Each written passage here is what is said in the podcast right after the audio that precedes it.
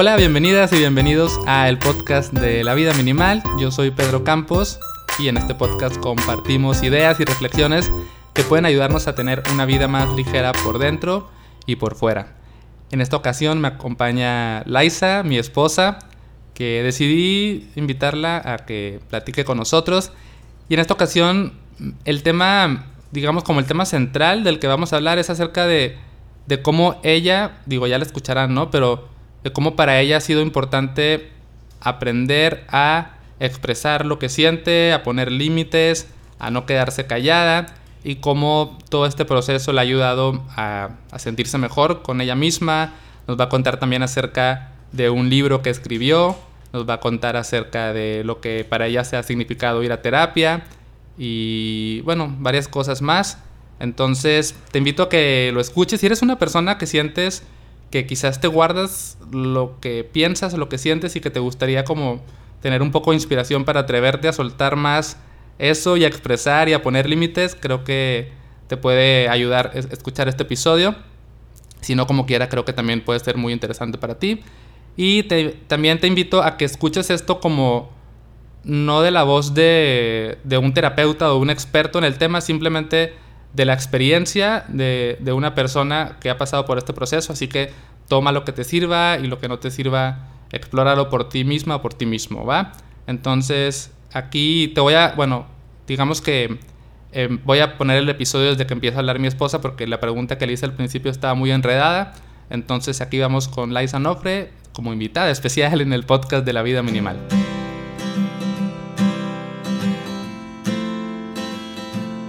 Yo toda la vida, desde que recuerdo, eh, me costaba mucho trabajo decir lo que sentía.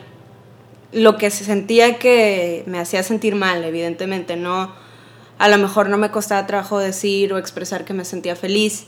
Pero yo sí creo que desde muy chica, o sea, yo no sé si fue parte de como de mi personalidad, si era un poco parte de mi personalidad como ser muy tímida eh, estaba como muy implícita esta idea muy y como muy metida dentro de mí de que no hay que incomodar a los demás, ¿no? Entonces yo crecí con eso. Yo no sé si yo lo aprendí o si eso era algo con lo que yo ya venía o un poco de las dos cosas, pero sí que desde chica me sentía como, no, si te incomoda eso, no lo digas. Lloraba mucho, o sea, eso sí es cierto, lloraba mucho si no, si no estaba pues contenta.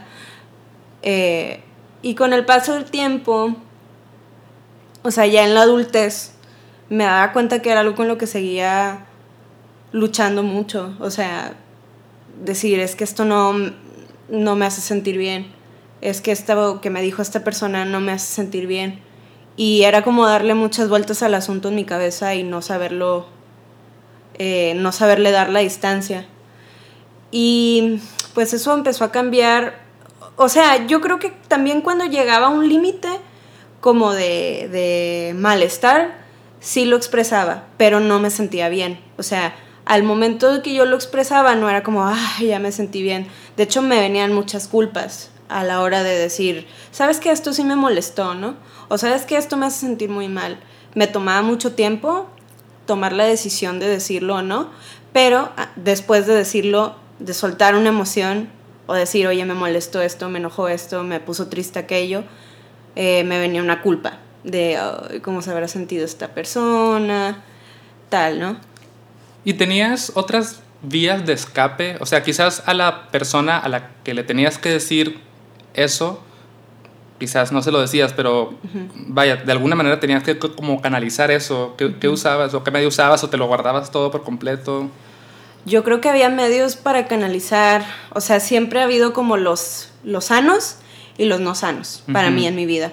Y los no sanos era quejarme, quejarme, ¿por qué es así esta persona? ¿Por qué me hace sentir de tal o cual manera? Que yo creo que eso, pues, o sea, intensificaba la emoción.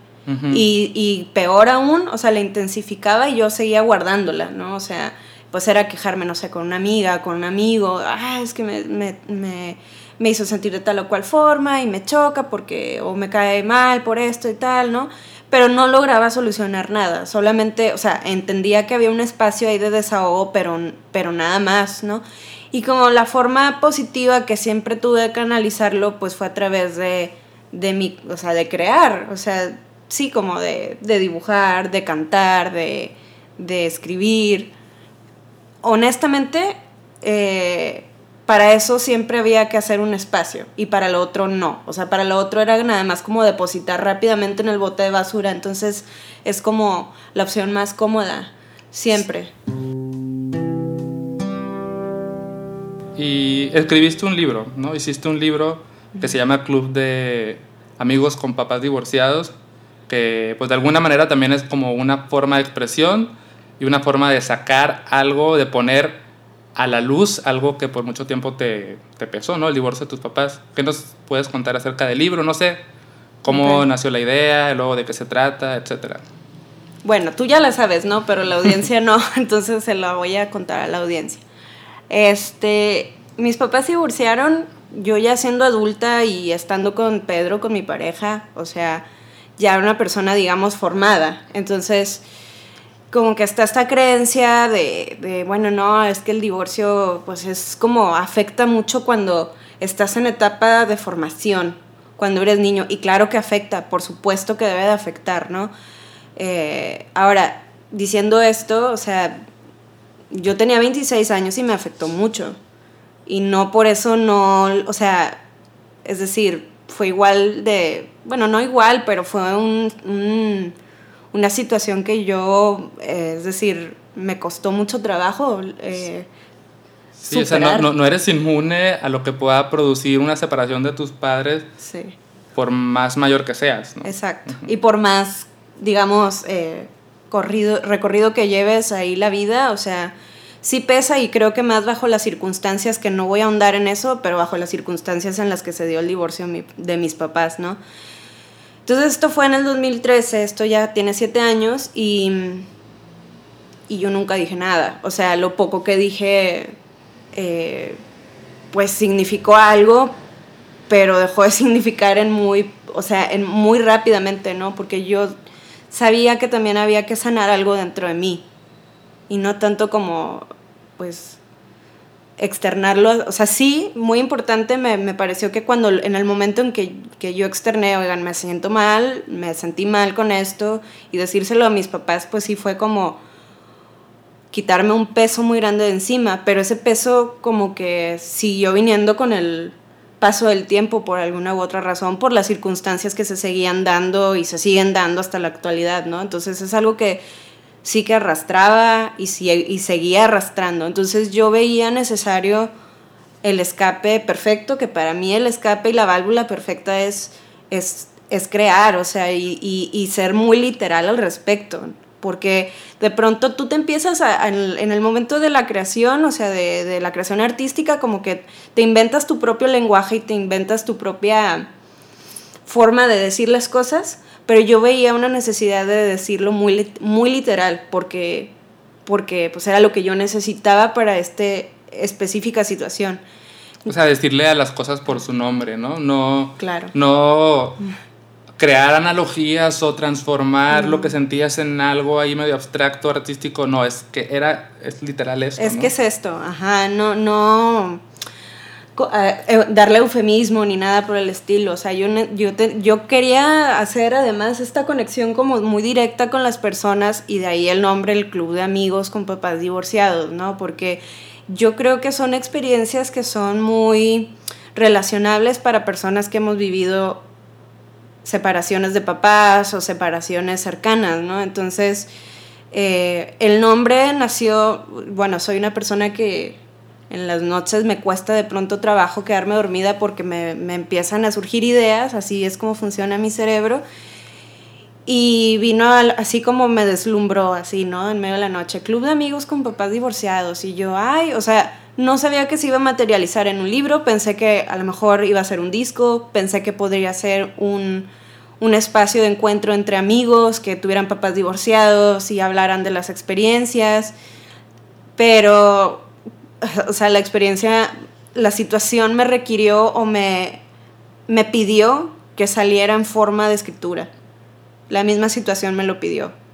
Me gustaría que nos leas un, algún fragmento del libro de Club de Amigos con Papás Divorciados. Club de Papás con Amigos Divorciados. Estaría buenísimo que fuera así.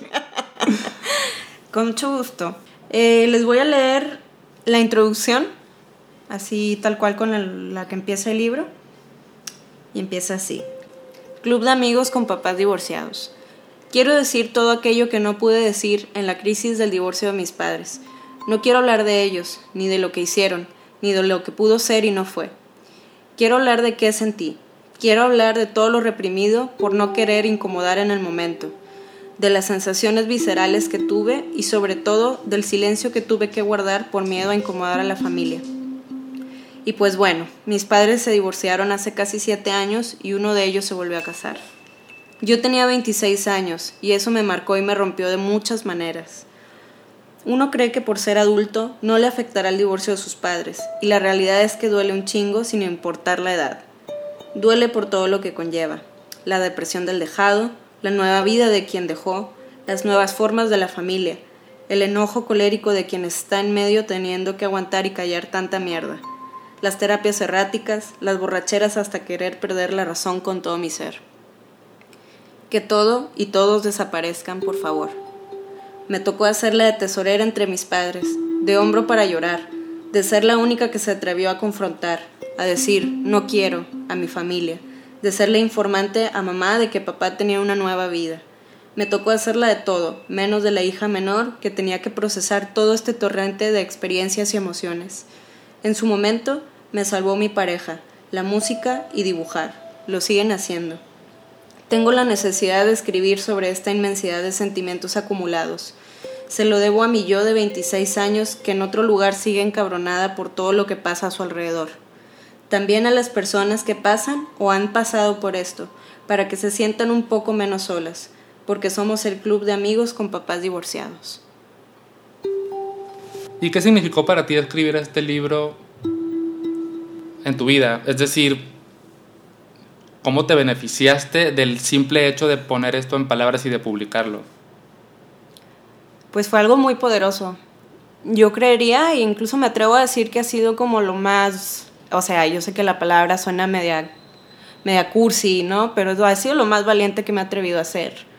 Em, en términos de, de, me tomó mucho tiempo decidirme, o sea, el libro lo escribí muy rápido, pero me tomó mucho tiempo decidir qué hacer con él, si hacerlo simplemente para mí, si hacerlo una impresión ahí barata y, y, hacerlo un panfleto.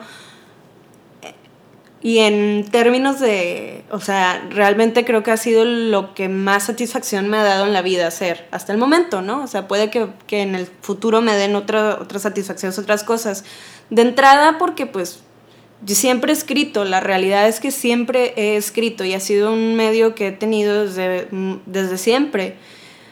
Em, yo nunca me consideré buena, ni siquiera me consideraba como una escritora, ni mucho menos, ni, ni nada, pero yo decía, bueno, pues es que algo tendré que decir de tanto acumular libros, perdón, diarios, libretas, este, entradas de textos de, desde hace más de 10 años, ¿no? 15 años. Entonces, pues algo tendré valioso que decir y no creo que, que, que, me lo tenga que seguir guardando en una libreta. Entonces, o sea, yo sé que suena cliché, pero ha sido lo más valiente que he hecho hasta el momento porque es muy directo y, y pues habla de algo muy personal.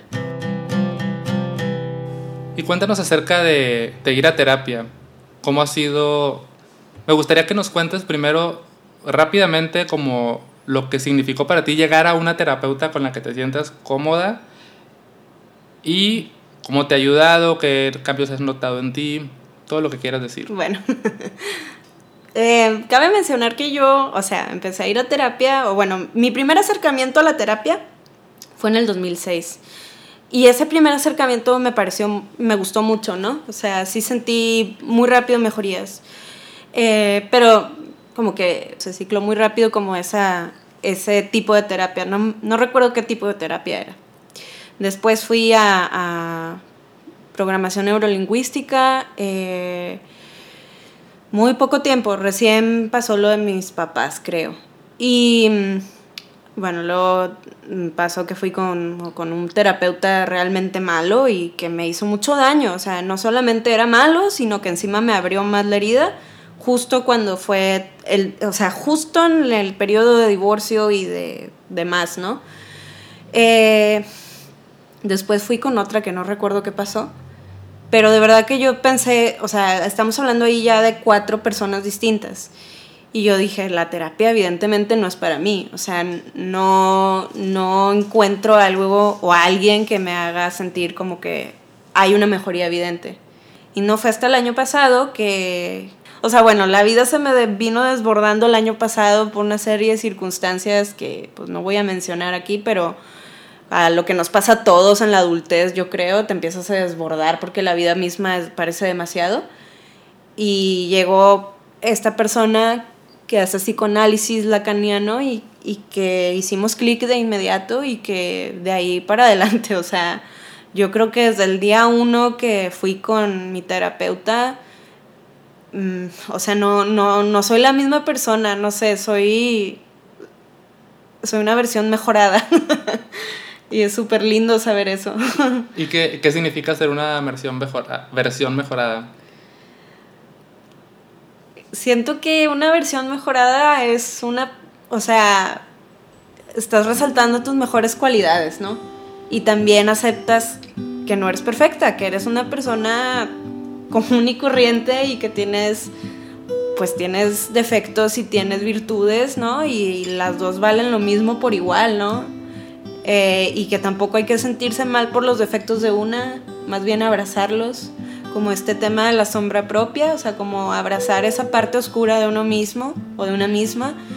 Y, yo creo que eso es una mucho una gran versión mejorada de uno mismo, ¿no? O de una misma. Creo que es, es aceptar como uno, aceptarse como una unidad, o sea, como esta unidad de, de, de emociones y de, y de cosas que están pasando.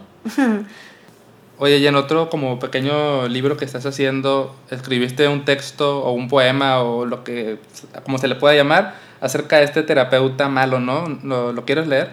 Sí, claro, que lo escuche. bueno, terapia errática dirigida por hombre argentino New Age, parte 1. Enciende un incienso olor a citronela. Vamos a ver, ¿por qué está aquí? Entiendo, sus padres se han divorciado. Su padre tiene una nueva familia. Muy bien, entiendo el panorama, no se diga más. Aquí vamos a trabajar su territorialidad. Sí, vamos a ver cómo su territorialidad es el problema para aceptar a la nueva familia de su padre. Vamos a hablar de cómo usted debe de callarse ante la incomodidad, porque hablando usted no va a cambiar las cosas, no va a resolver nada. Vamos a entender cómo y por qué debe callarse. Vamos a indagar en por qué usted no debe de incomodar a su padre, Vamos a adentrarnos en su autodestrucción. Vamos a enfocarnos en romperla más. Vamos a quitarle lo poco que le queda de voz. Apaga el incienso. Namaste. Nos vemos la otra semana. Agende la cita con mi esposa. Son 600 pesos.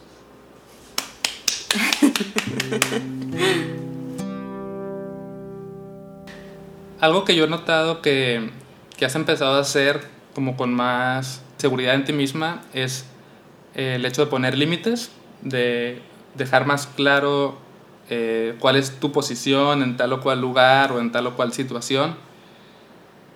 Cuéntame un poco más acerca de eso. O sea, ¿qué significa para ti poner límites y por qué crees que es importante? ¿O cómo ha sido importante para ti en tu vida?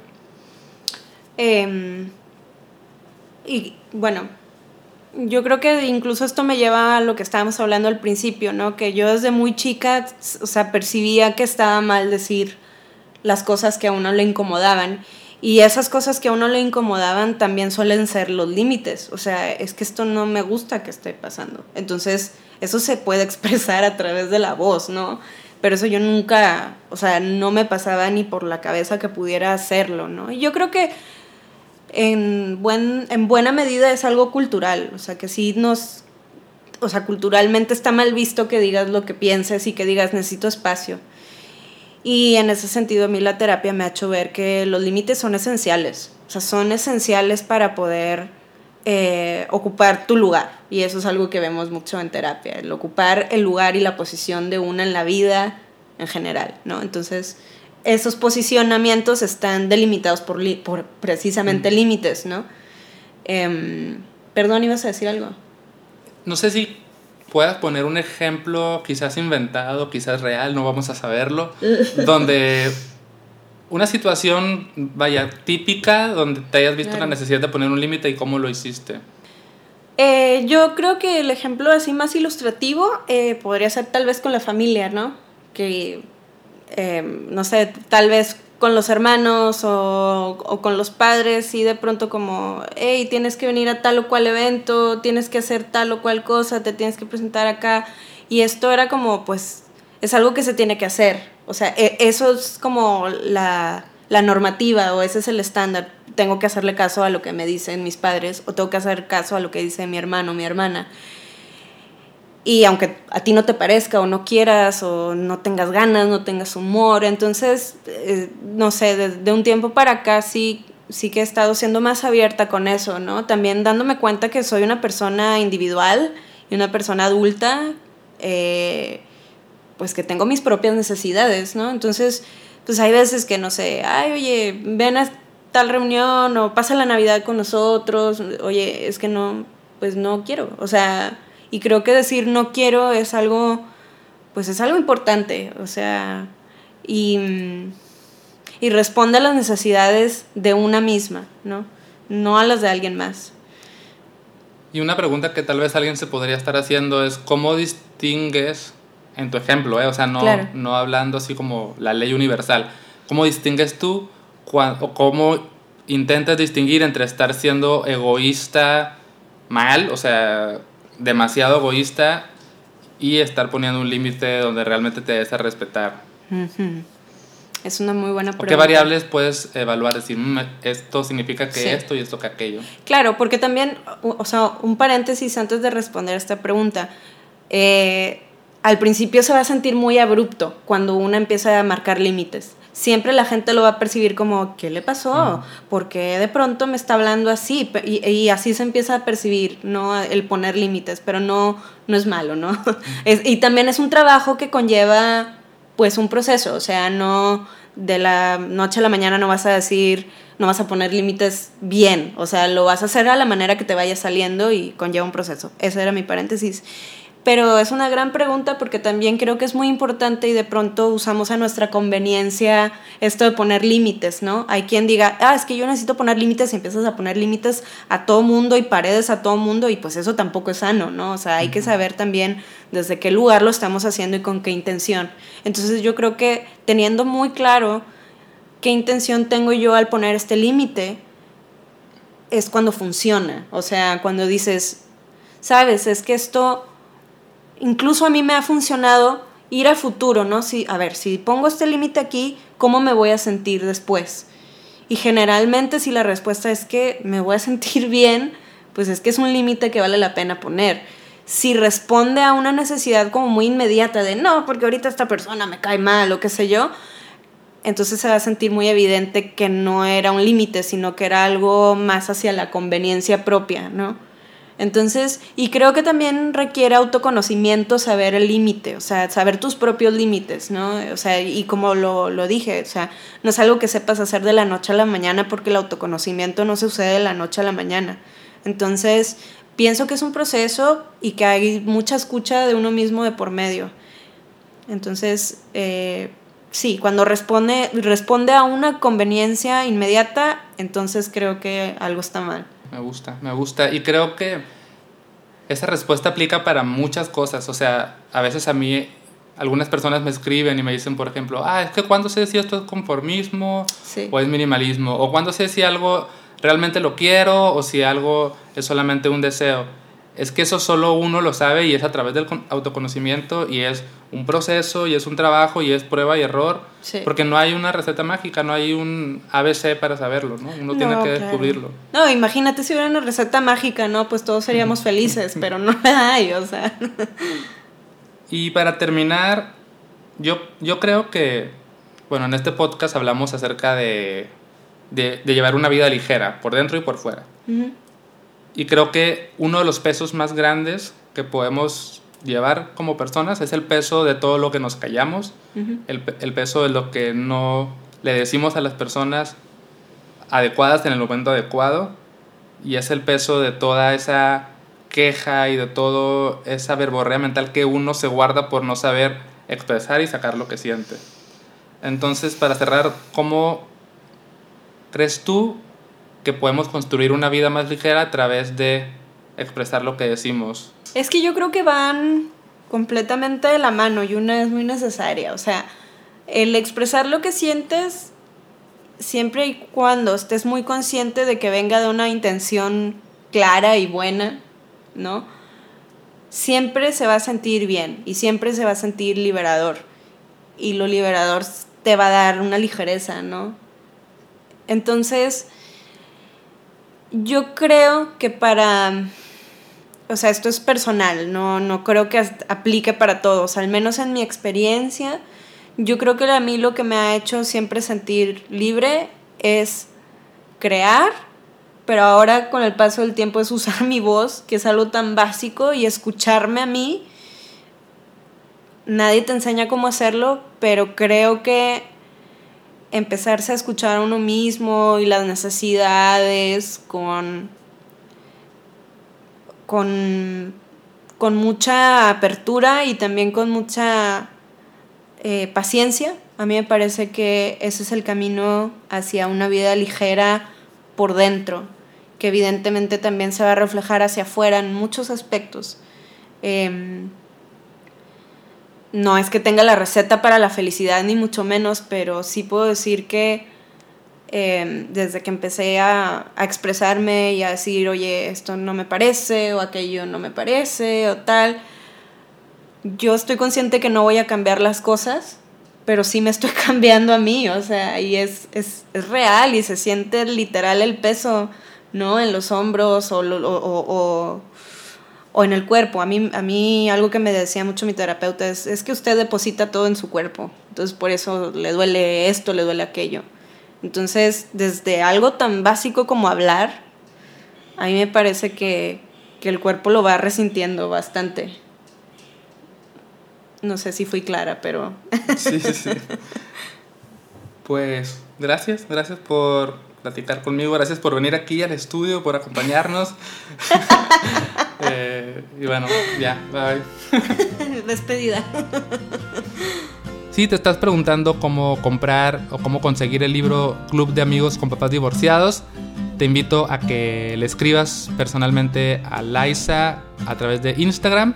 Puedes encontrarla como Laisa con Z punto onofre.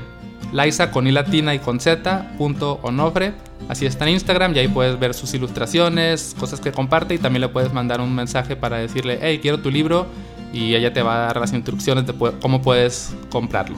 Gracias por escuchar, espero que te haya gustado y hasta la próxima.